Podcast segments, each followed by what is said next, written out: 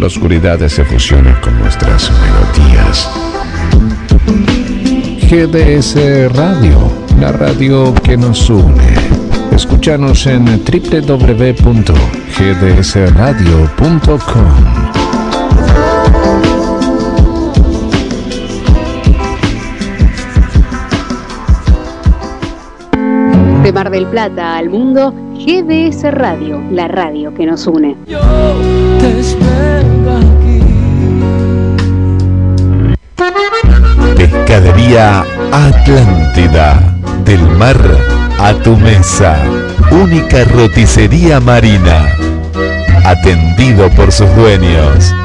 Venía a conocer Pescadería Atlántida, España esquina Avellaneda.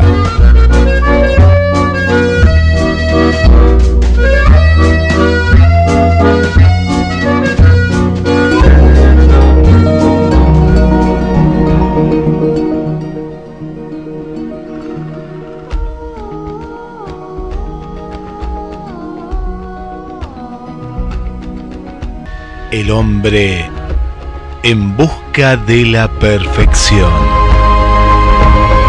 Ningún ser humano o relación es perfecta. Todas las imágenes de ensueño que ves en línea no transmiten la realidad. En toda relación, los problemas y los desacuerdos son comunes. Es posible que vos, que estás escuchando, no estés de acuerdo con varios asuntos con otras personas. La persona con la que estás dialogando, tendrá tal vez algunos defectos y tú también los tienes. Lo que ves en las películas románticas, en las novelas, es pura ficción, una representación glorificada de las relaciones. Si continúas comparándote con estos ideales, entonces prepárate para lo que eres en este presente un fracaso. Lo que mantiene a una relación durante el tiempo no es la terapia, no son los gurúes, es el amor verdadero. Si se aman de verdad, no importa lo que pase, siempre estarán juntos.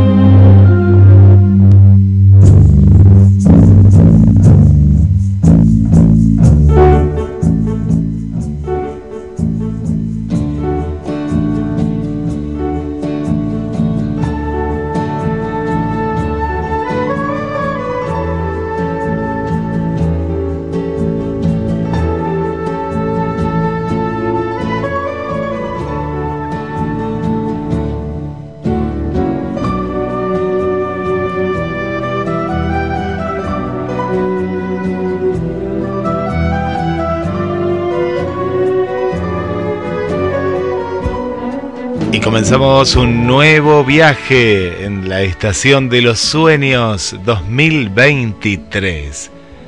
Un viaje más, como cada semana te acompañamos y vamos en busca del conocimiento. Vamos directo hacia el conocimiento. Quien les habla Guillermo San Martino y no estoy solo, estoy junto a mi compañero en este viaje, Roberto. Buenas noches amigos, ¿qué tal Guillermo? ¿Cómo andás? Bien, bien, muy bien. Preparados para, para disfrutar y para compartir un viaje más.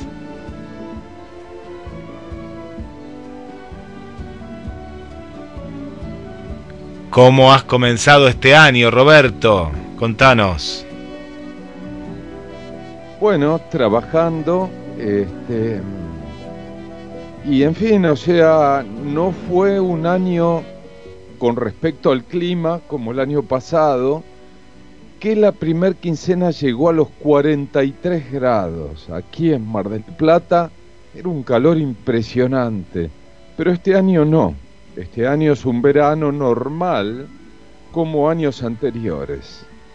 Sí, es cierto, fue un verano más, eh, está haciendo, ¿no? Pues recién estamos recorriéndolo, un, verano más apacible, con muy buenas temperaturas, buenas temperaturas para la gente que quiere disfrutar, ¿no? Un momento en, la playa, en las sierras, bueno, prácticamente toda la República Argentina está, está repleta, ¿no? De, los propios argentinos que han decidido eh, disfrutar de, un momento de, descanso y que le mandamos un saludo, porque el otro día en la fiesta de la radio había muchos turistas, oyentes de Buenos Aires, como el caso de, Eleonora, que nos vino a visitar, el caso de Pablo, eh, y bueno, mucha gente, mucha gente que estaba también ahí eh, acompañándonos, ¿no? Como el caso de Mónica también. Bueno, había mucha gente, ¿no? Ahora no recuerdo todos los nombres porque seguramente algunos me voy a olvidar, pero que estaban presentes y, disfrutando, disfrutando de, lo que fue este encuentro, este encuentro de la radio. Hoy vamos a estar, Roberto, con muchos temas interesantes y uno en particular que vos estuviste investigando sobre la energía, estos puntos energéticos del planeta Tierra y hablamos un poco de turismo. Y este es un punto importante. Comenzamos con Argentina y hay un lugar que tal vez muchos no lo conozcan, que es el Valle de Ongamira. ¿Dónde está? En la provincia de Córdoba, en las inmediaciones del Cerro Uritorco, y siempre se habla mucho del Cerro Uritorco, y cuentan que aquellos que, que creen en estos lugares de alguna manera mágicos, como lo llaman, está la ciudad multidimensional de Erk, los metafísicos cuentan esto y aseguran que allí viven misteriosas luces y entidades cósmicas que intercambian comunicación con otras dimensiones. Lo mágico de esta ciudad es que jamás podrá ser descubierta a menos que se manifieste y se haga visible. La indiscutible realidad de Erk descansa en la experiencia personal de aquellos mortales que desde la profundidad del Valle del Silencio, Ongamira, mantuvieron un encuentro visual o álmico con ella. ¿Y de Córdoba a dónde viajamos, Roberto? Vamos a viajar al Tíbet. Y está el famoso pico Kailash. Este es uno de los lugares más venerados del planeta. El monte Kailash, cuyo nombre es traducido por los tibetanos como preciosa joya de nieve, es la cima sagrada de budistas e hinduistas. Miles de peregrinos acuden a él, independientemente de cuál sea su religión, y convergen en un punto en común que sostiene que, tras recorrer el sendero de la vida y llegar a la cima, en su significado metafórico, ya que recordemos que este monte no se puede escalar, no se encuentra la gloria, sino el equilibrio. Y de ahí nos vamos al Machu Picchu. Cada vez son más las personas que buscan experiencias espirituales y Machu Picchu es uno de los destinos predilectos, no solo por su belleza asombrosa e imponente, sino también por la energía poderosa que emana de esta ciudad sagrada. Para los incas, y ahí está la historia, hay miles de testimonios de gente que dice haber experimentado allí cosas que no pertenecen a este mundo.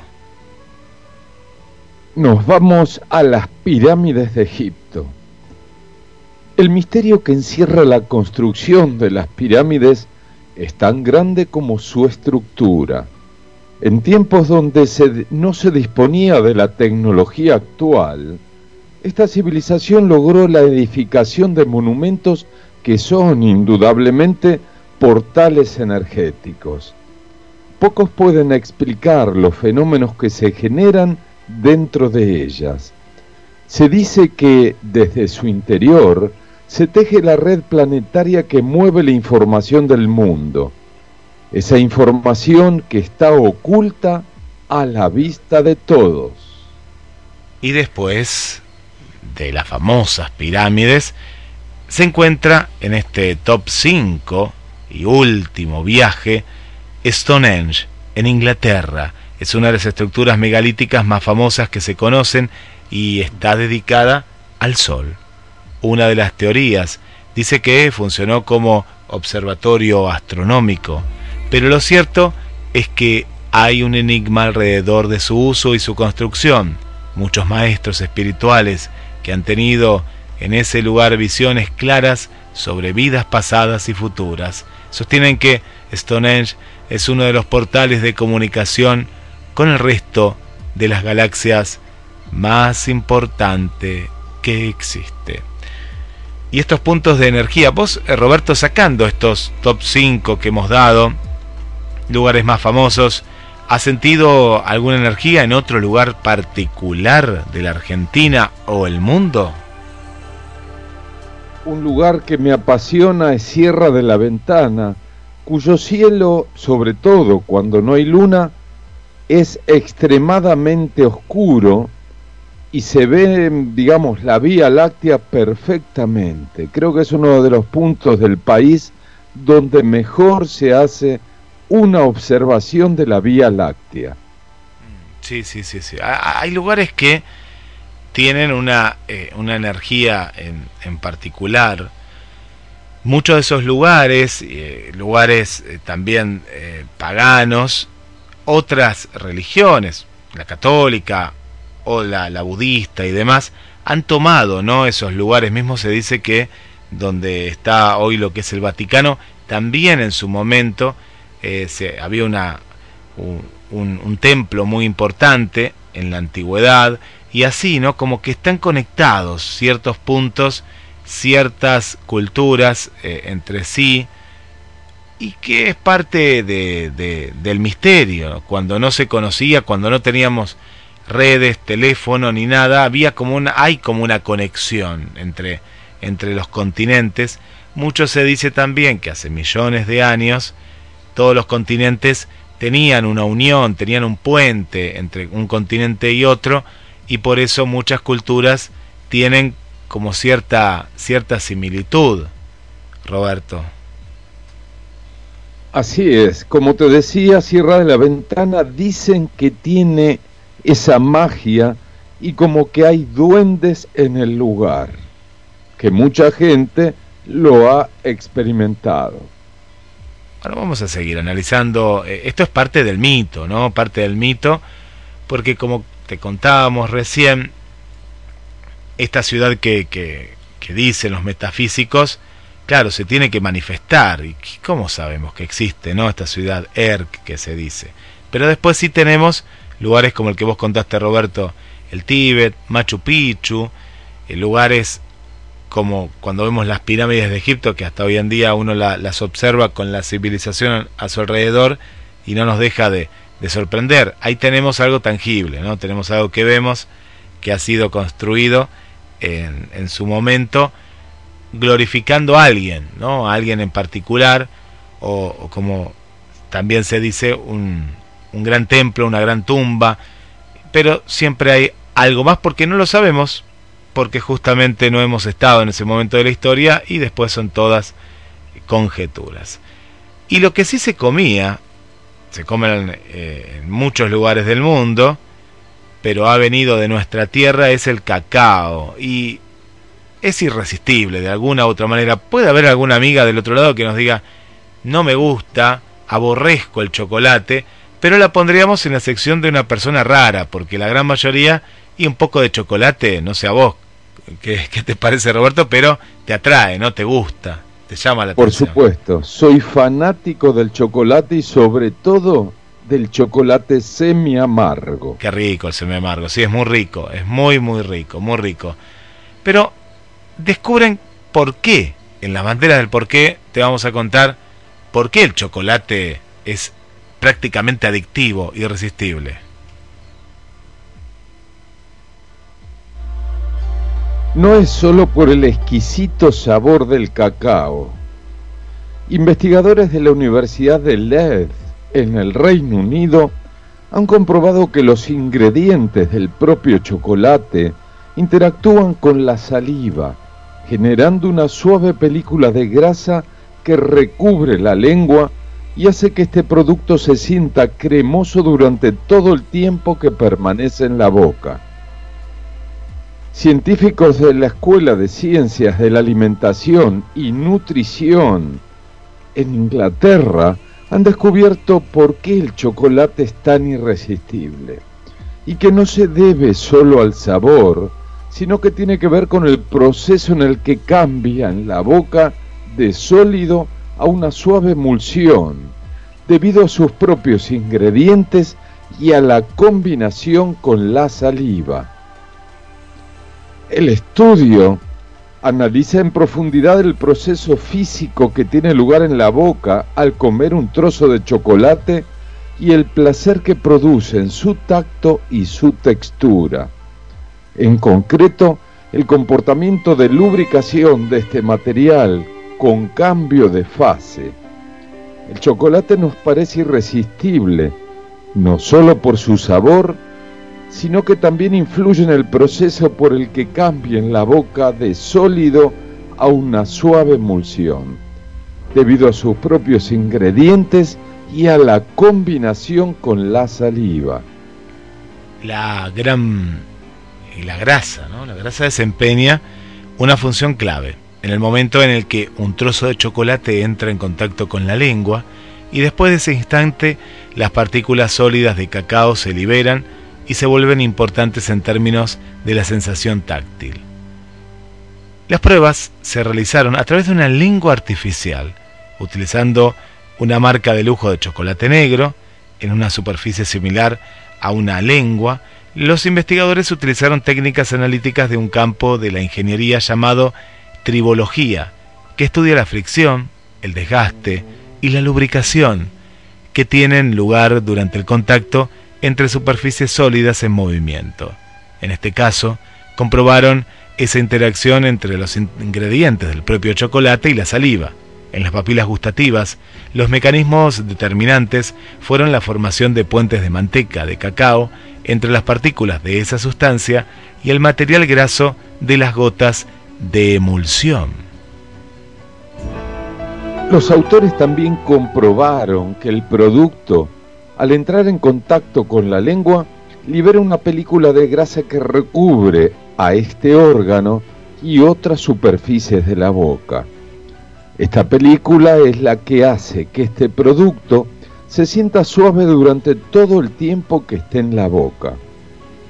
Los resultados sin precedentes de este estudio, respaldado por teorías de lubricación trascendentales, revelan cómo el mecanismo tribológico del límido pasó de una lubricación dominada por la grasa sólida, que es un régimen pobre en saliva, a una lubricación acuosa, régimen dominado por la saliva, que dio lugar a un aumento de coeficiente de fricción. Señalan los autores en su estudio, donde también destacan la formación de la película viscosa hidrodinámica distintiva en la lengua. Todo, ¿no? Todo está ahí en los sentidos y todo estudio tiene una finalidad y en este caso es quitar las grasas, pero no el sabor. La grasa es lo malo que tiene el chocolate. Los investigadores también señalan que el material graso más profundo dentro del chocolate desempeña un papel bastante limitado por lo que podría reducirse sin tener un impacto en la sensación de placer que produce el consumo. El equipo cree que este trabajo puede contribuir a desarrollar una nueva generación de chocolates que tuvieran la misma sensación y textura, pero que fueran más saludables para el consumo. El trabajo también puede ayudar a desarrollar una nueva generación de chocolates que tuvieran esa sensación y lo más importante, que, que sean más saludables porque sabemos que la adicción existe y si uno come mucho chocolate no hace bien, no hace bien a, largo plazo y a corto tampoco. Pero una pequeña pizca de chocolate diario, bien, se puede, se puede. Por supuesto. Vamos a estar contando, Roberto, en los grandes personajes, grandes personajes de la historia mundial. Hoy le toca a Isaac Newton, pero vamos a conocer desde que era muy pequeño hasta llegar a ese gran inventor que fue Isaac Newton. El cuento también, la mejor música y voz como principal protagonista en la Estación de los Sueños.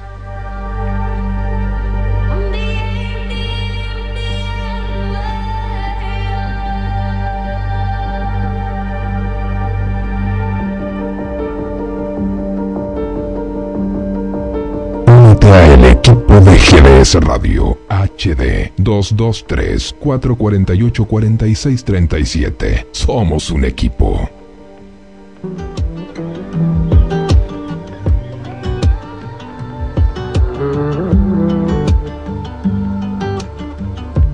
Dime cuánto va a dolerme la verdad. Tampoco sé muy bien si la quiero oír. Sé que en eso hemos basado la amistad. Te protejo a ti, tu otro a mí. Siempre logra que vuelva otra vez la fiesta y que el mundo frene su velocidad. Con una copa de más como respuesta a cada mal de amor a cada pena, pa' que ya no lloré. Puedo ver la vida en color, todo el barrio nos mira, las horas como si fuera licor. Te doy la mano y corremos, dentro de un rato volvemos,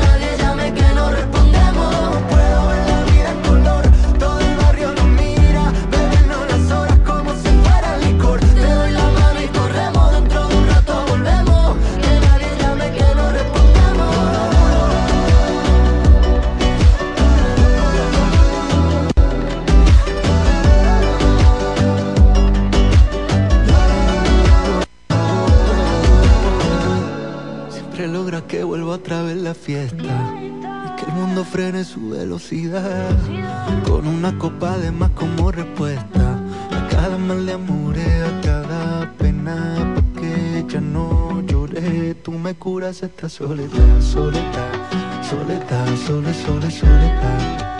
Tú me curas esta soledad, soledad, soledad, sole, sole, soledad. Tú me curas esta soledad,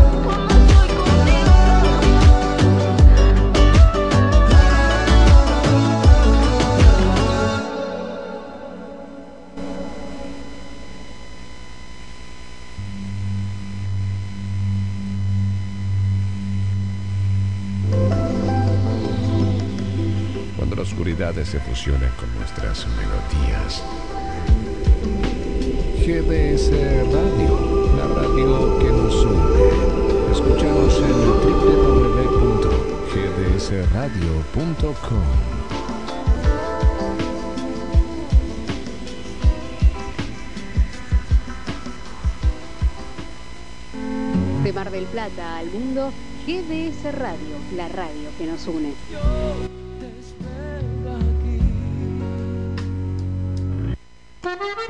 Pescadería Atlántida. Del mar a tu mesa. Única roticería marina. Atendido por sus dueños. Venía a conocer Pescadería Atlántida. España, esquina Avellaneda.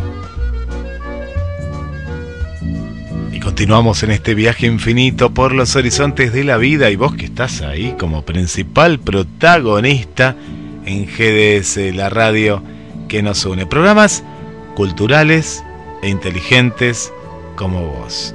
Tuvimos hace un ratito al amigo Gabriel Alejandro Massa con su programa No te olvides de mí, una entrevista exclusiva que mañana podés volver a escuchar a través del podcast de gdsradio.com con una agente de tránsito que vino a los estudios de la radio y todas las preguntas respondió. ¿eh? Marcela, que le mandamos un gran, gran saludo. Gracias Mariana, Mariana Balser, su programa favorito, ¿eh? su programa que siempre espera. Buenas noches Roberto, Guille y a todos los oyentes. El privilegio de cada emisión es compartir el gran viaje hacia el conocimiento. Gracias a vos por estar. Esta nueva temporada, claro, es una nueva temporada. Nueva temporada. ¿Vieron qué lindo tema?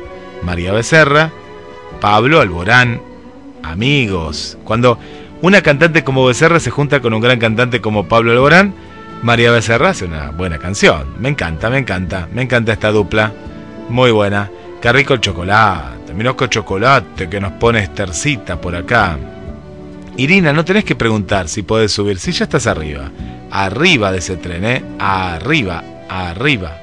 Gracias por acompañarnos. Y llegó el momento del cuento presentado por Pescadería Atlántida. Del mar a tu mesa. Es la única, única roticería marina de nuestra ciudad porque comer pescado hace muy, pero muy bien. Pescadería Atlántida presenta el cuento.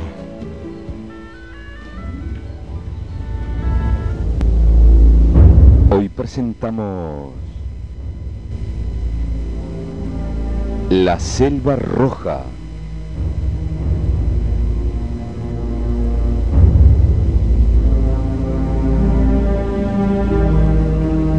La Selva Roja es una comarca llena de atractivos y de pintorescas bellezas. Su nombre se debe a que el suelo arcilloso ofrece un vivo tono rojo. En medio de la selva roja se elevan enfrente una de otra dos rocas escarpadas, de las cuales una tiene en su cúspide una cruz con la imagen de Cristo. En una cruda noche de invierno, cuando el viento aúlla y la lluvia cae como un azote gigantesco sobre la tierra, se encontraron el ángel del Señor y el demonio, uno sobre la roca que tiene la cruz y el otro en la de enfrente. Maldito enviado del infierno, exclamó el ángel, ¿qué vienes a hacer aquí?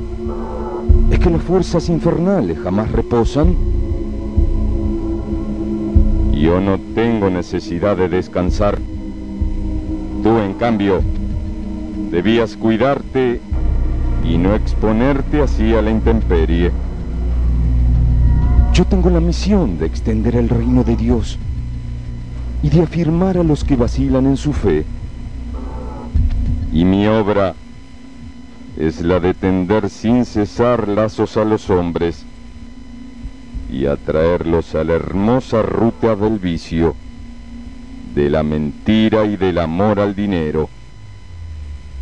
Desgraciado, esa alegría maligna que tú tienes cuando ves a un hombre que cae en el vicio no puede compararse con la que se siente haciendo el bien.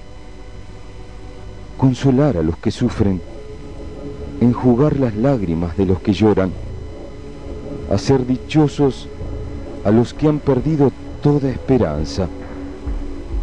Eso es lo que hace la felicidad. Escúchame, si aún queda en tu alma un poco de bondad, y si quieres volver a aquel estado de donde caíste, si quieres matar al gusano que te roe, las lágrimas de los que tú consueles apagarán el fuego en que te consumes. ¿Qué dices?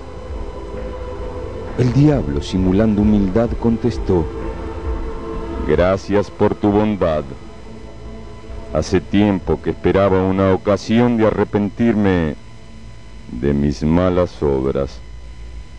Di lo que he de hacer. El ángel lo miró largamente y después dijo, Mira, por aquel sendero vienen dos caminantes. La noche es cruda y los dos están sufriendo. El uno apenas lleva ropa y tirita de frío. El otro desfallece de hambre. He aquí un poco de fuego para el que está casi helado y un poco de pan para el que muere de necesidad. Baja y entrega a cada uno lo que necesita.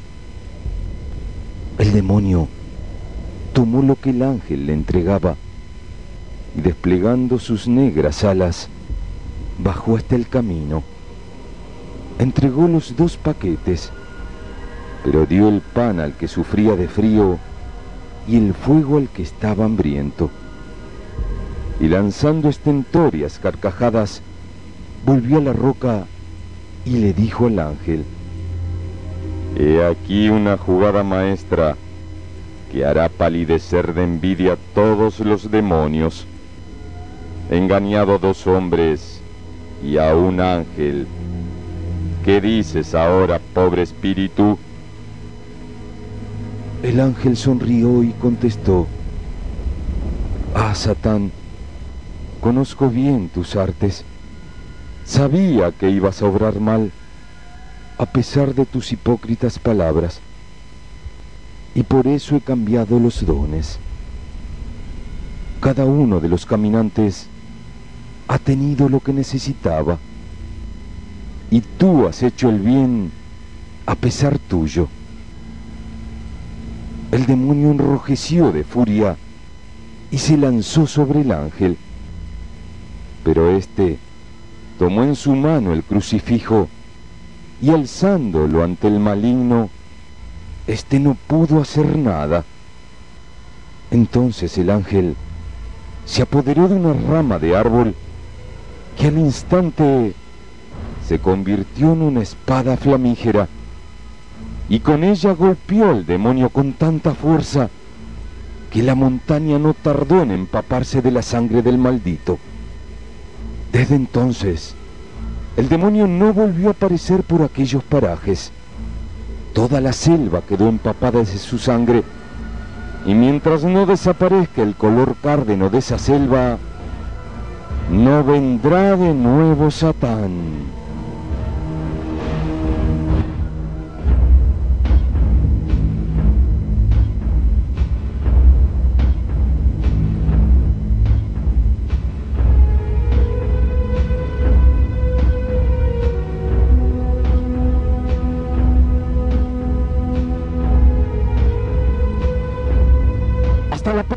Próxima, amigos.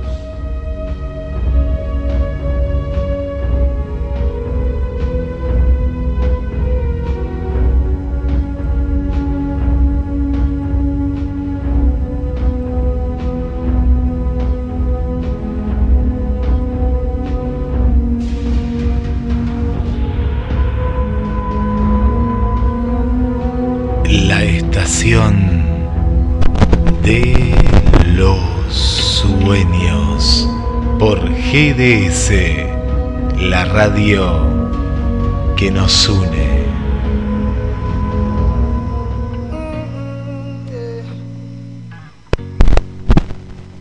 Hay quien quiere ropa cara y una casa frente al mar, pero a mí nada me falta si te veo al despertar.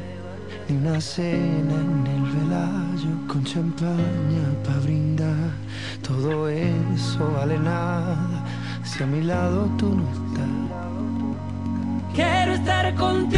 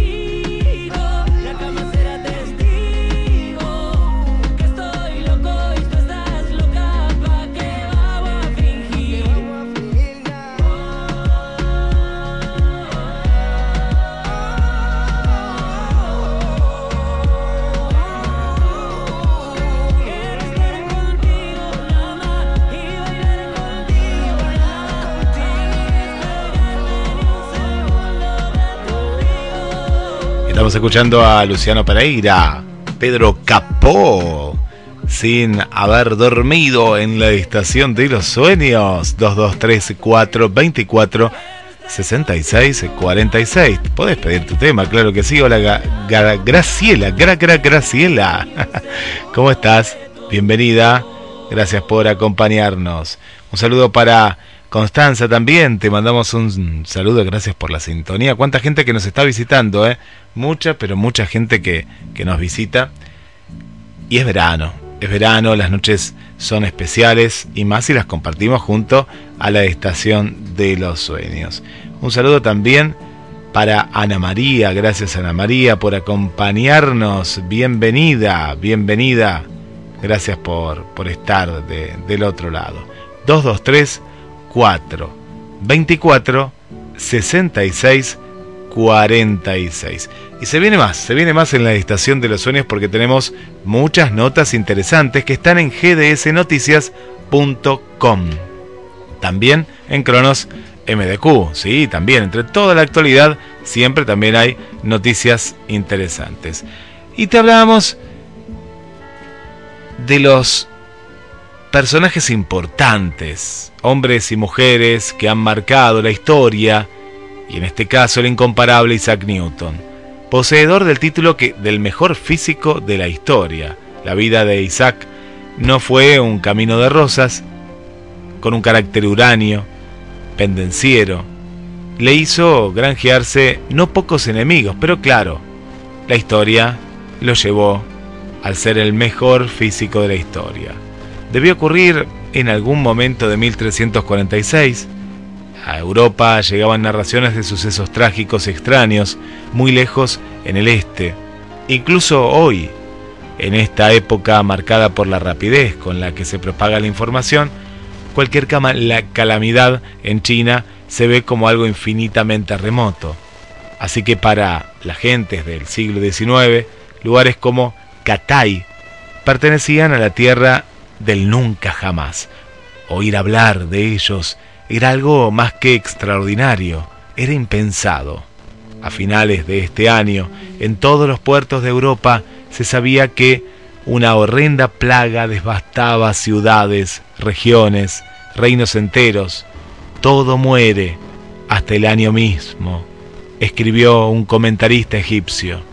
Era la muerte negra, la peste, que arrasaría Europa los años siguientes y sería recurrente hasta el siglo XVII.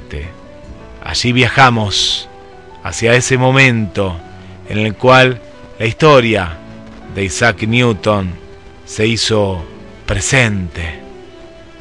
La peste, la peste negra estaba en ese lugar, en ese momento. Uno de estos rebrotes de peste apareció a mediados de un verano como el de hoy, de 1665. La peste asolaba Londres con tal fuerza que en poco tiempo había muerto una de cada diez londinenses. Ese mismo otoño la Universidad de Cambridge, temerosa de que allí sucediese lo mismo, cerraba sus puertas y enviaba a sus estudiantes a la casa. Entre ellos se encontraba un joven de carácter taciturno e introvertido. Hablamos de Isaac Newton. Tiene razón, señora, contestó. Ha nacido prematuramente y aunque no pretendo alarmar, alarmarla, es posible que no viva mucho tiempo. Ya lo sé, ya lo sé. La joven mujer miró dulcemente a su recién nacido, ya lo sé. Newton nació el día de Navidad de 1642, el mismo año en que moría Galileo. También esperaba que sobreviviera, pero lo hizo. Su madre, su madre lo esperaba. Nadie esperaba que sobreviviera, pero Isaac lo hizo. Su madre, una joven viuda de un pequeño terrateniente analfabeto, agobiada por el peso de una granja que tenía que administrar. Tardó mucho en casarse. Su nuevo marido, el reverendo Barnabus Smith, no soportaba a su hijastro, un niño que como él lo nombraba, era hosco y colérico. Lo voy a enviar con la madre de su padre, pero no hay peros que valga. Que se vaya, que se vaya con su abuela. Y allí creció, a solo dos kilómetros y medio de la casa que le vio nacer, lejos de su cariñosa madre y su odioso padrastro. Un día os voy a quemar la casa con vosotros dentro, le espetó un día. Malhumorado y pendenciero, a los veinte años Isaac escribió una lista con sus pecados juveniles. ¿Cuáles eran? Entre otras admitía desear la muerte a algunos y confiar que se produjese. Por el contrario, cuando los ojos de Newton se posaban en la naturaleza todo cambiaba, reflexivo y brillante como pocos.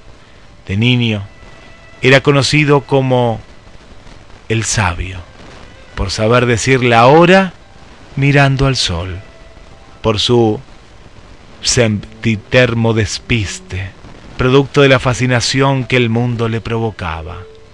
Un día le encargaron ir a buscar al ganado que pastaba en el campo. ¿Alguien sabe si ha vuelto Isaac?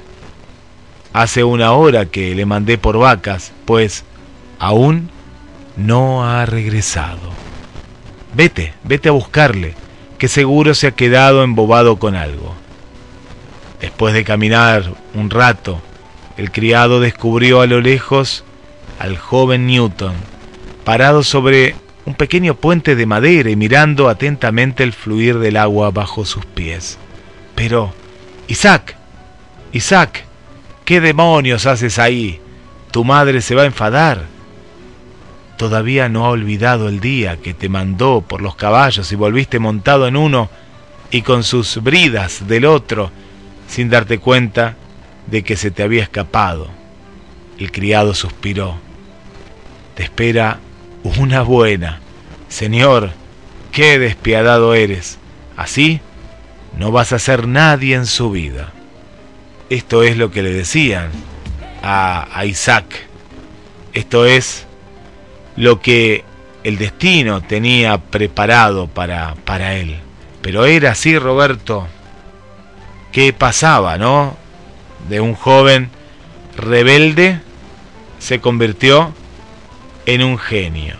Y viajamos a la escuela, porque Roberto dicen que raramente estudiaba, ¿es así?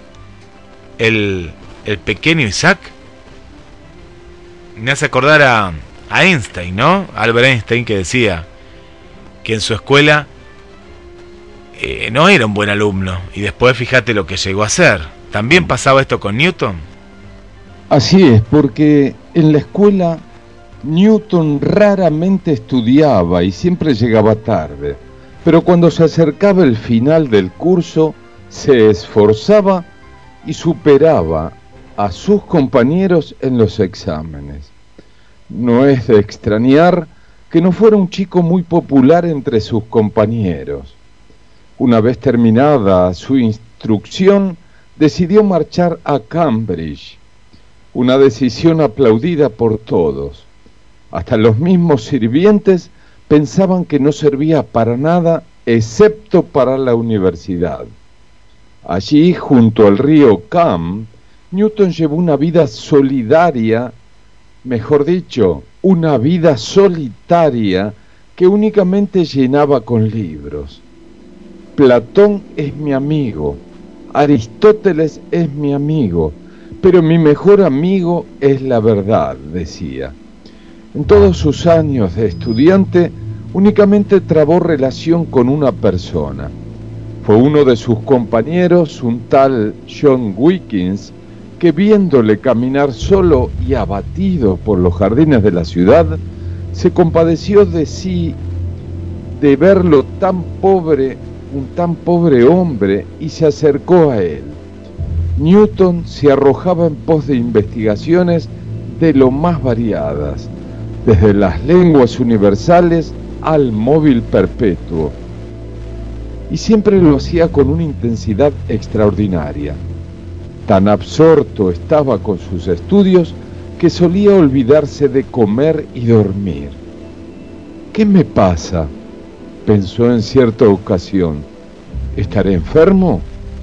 Estos cálculos los hacían anteayer con muchísima más rapidez que hoy. Entonces se dio cuenta de que no había pegado ojo durante días. Maldita sea, tendré que dormir. Vaya pérdida de tiempo. Trabajador compulsivo.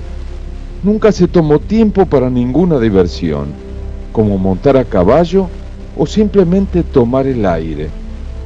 Las horas no dedicadas a pensar, decía, son una pérdida de tiempo. Me quedé pensando, ¿no? Esta reflexión. La semana que viene la segunda parte de esta historia que es apasionante. Fíjate, Roberto, amigas y amigos, que era una persona incorrecta en su tiempo, una persona que tenía un mal carácter, que le iba mal en la escuela, pero era un, un incomprendido, era, era totalmente un incomprendido, un, que, que esto pasa con los genios, ¿no? No, no, no encajan en la sociedad. Así es, este, mayormente es como vos decís, o sea, los genios, como hubo este, artistas, como, en fin, eh, músicos muy conocidos, y tienen esas actitudes extrañas, pero bueno, justamente porque son genios. La, semana que viene continuaremos, porque después fue profesor, pero todavía estamos en la temprana edad hasta llegar a eso, sí, que vos estás pensando, ¿no? Cuando viene Isaac Newton, se te viene a la mente. Pero hay mucho más, aparte de lo que te enseñaron en la escuela. Llegamos a un momento especial, que es el de misterios, que también tendrá una segunda parte. Vamos a hablar del juego de la vida. ¿Vivimos en una realidad simulada? Es curioso que las personas que han tenido experiencias cercanas a la muerte, a menudo informan que el más allá parece más real que este, y tal vez lo sea. La realidad en la que vivimos podría ser generada por una información y por señales eléctricas, por nuestro cerebro, que interpreta los datos que nos llegan a través de nuestros sentidos, de los que llamamos realidad.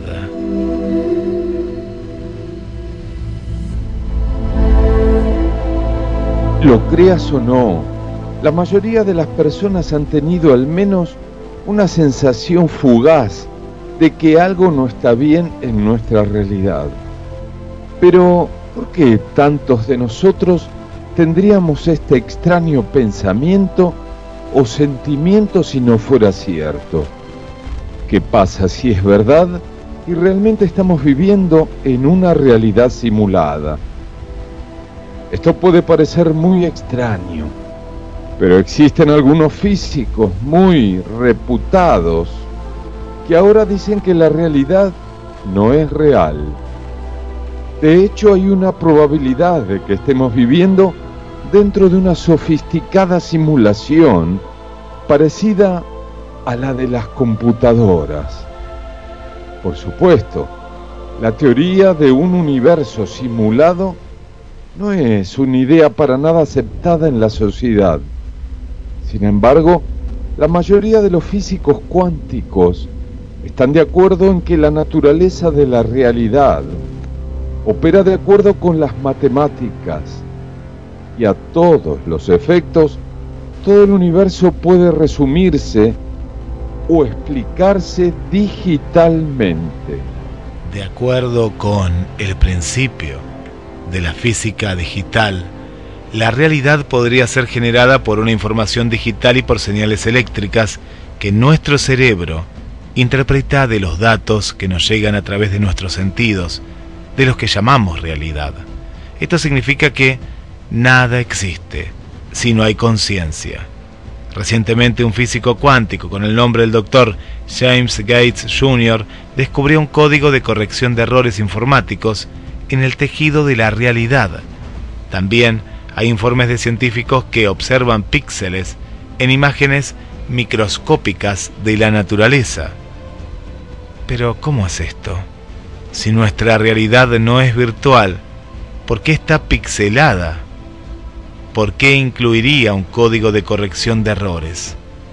En realidad, si de verdad vivimos en una realidad simulada, esto explicaría muchos dilemas cuánticos sobre el universo y la naturaleza de la realidad. Por ejemplo, muchos experimentos científicos han concluido que la realidad solo existe cuando se observa.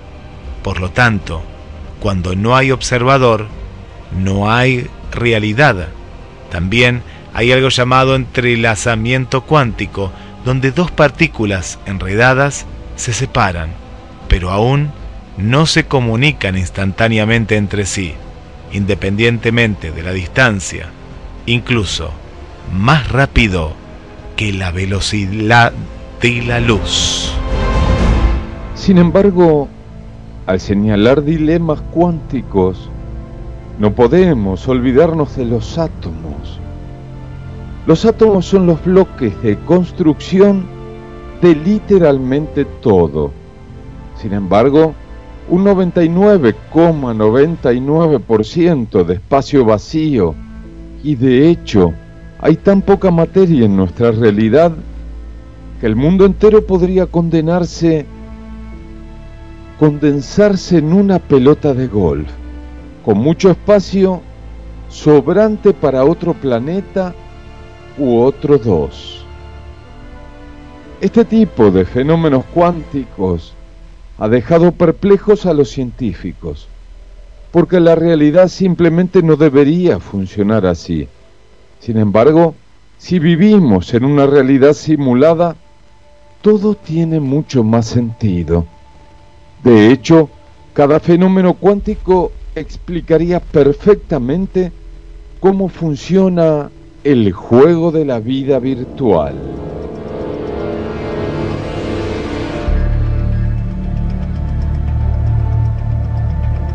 La semana que viene,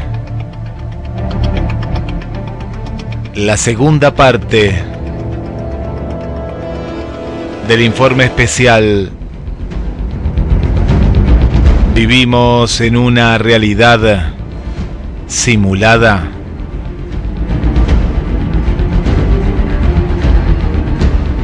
Las pruebas están, pero el misterio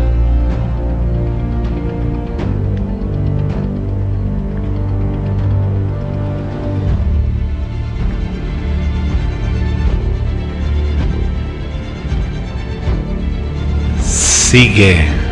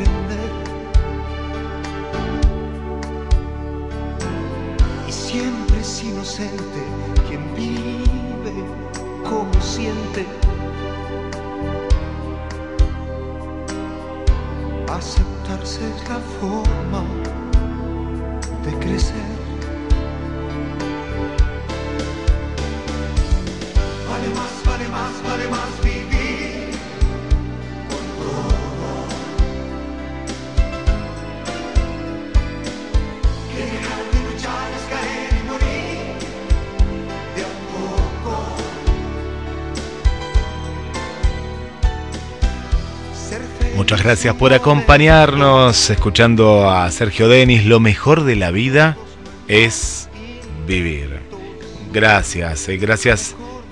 El mensaje que lo vamos a leer ahora, de Alcira, gracias. Susi, ¿cómo estás? Hola Roberto, Guille, buenas noches a todos.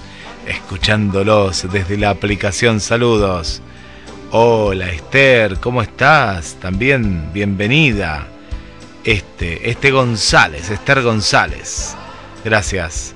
A Luna, gracias Luna por acompañarnos también en este viaje infinito por los horizontes de la vida. Gracias, gracias, gracias por estar ahí del otro lado. Y Roberto, amigas, amigos, Roberto, le vamos a regalar los últimos mensajes. Hay un refrán muy antiguo que dice así. Guárdate de hombre que no habla y de can que no ladra. Advierte que no debemos confiar en ellos, porque de ordinario son traidores y hacen el tiro antes de ser sentidos. será, si Dios quiere, hasta el miércoles que viene. Los esperamos. Dejo el mensaje final. Gracias, Alcira, por este mensaje que nos has enviado. Mientras lleves un sueño en el corazón, nunca, nunca perderás el sentido de la vida. Muchas gracias y hasta la semana que viene.